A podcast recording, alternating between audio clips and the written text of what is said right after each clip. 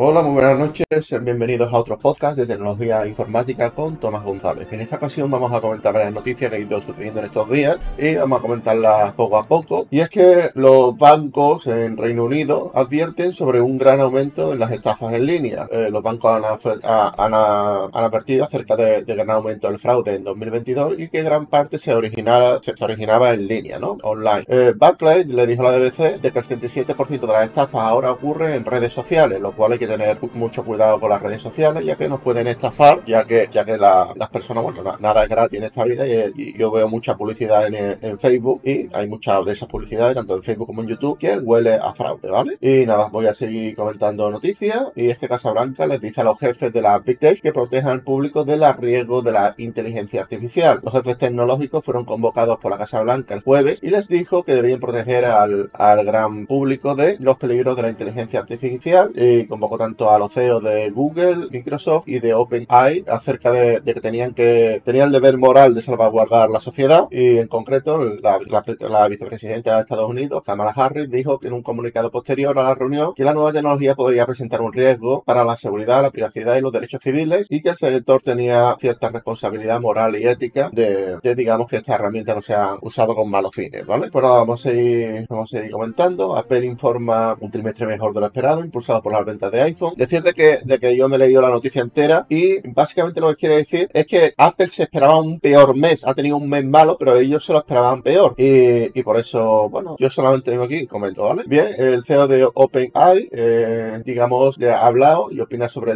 eh, el, teletrabajo y es que se muestra muy crítico con el trabajo en remoto eh, debido a que, bueno, dice que la gente no está igual de motivada que, y que el teletrabajo se, se, ha, se acabado. Bueno, yo, tampoco, tampoco tengo muy claro de, de que realmente todos los trabajos se podrían reemplazar por, por algo en remoto, ¿no? Por ejemplo, los fontaneros o electricistas. Eh, es muy difícil, digamos, sustituir ese tipo de trabajo, pero eso de, en mi opinión, el teletrabajo se ha terminado. Yo, en lo personal, no estoy de acuerdo con, con este CEO de OpenAI, ya que, ya que, bueno, el teletrabajo es, a, medida que va avanzando la inteligencia artificial, se va creando nuevos puestos de trabajo, puestos de trabajo que hasta hace unos meses no existían, y, como por ejemplo, creador de, de canales automáticos en YouTube, en fin, etcétera, ¿no? Eh, este tipo de canales, monetizarlos es un poco difícil en el sentido de que, de que el copyright, como está todo hecho, eh, o sea, el copyright en, este tipo de, plataformas generalmente no, no suele ser monetizable en el sentido de que cualquiera puede agarrar el vídeo y subirlo. O sea, el tema del copyright en, las inteligencias artificiales son muy, son muy difíciles de evaluar, ¿vale? pero bueno, se puede utilizar eh, para hacer tipos de vídeos promocionales de tu negocio, también lo puedes hacer, o sea, la inteligencia artificial puede ser utilizada para otro tipo de fines. Y bueno, yo solamente tengo aquí comento, ¿vale? Y comento la última noticia y es que IBM está considerando considerando sustituir al 30% de, su plantilla con inteligencia artificial. El presidente de la compañía, Arvind Krishna, ha, hablado acerca de que alrededor de, 3.800 empleados se van a ver afectados por los recortes debido a la compleja situación económica. Básicamente ha habido un boom de las tecnológicas durante eh, la crisis del COVID y ahora hay que reducir, digamos, todo, todo lo que se pueda de, plantilla, etcétera, ya que los beneficios, ya que se ha, reducido el consumo de, servicios informáticos, también se, se ha reducido el consumo. Pues nada, hasta aquí mi podcast de hoy. Espero que os haya gustado, que haya entretenido y sin más me despido. Un saludo y hasta la próxima. Chao.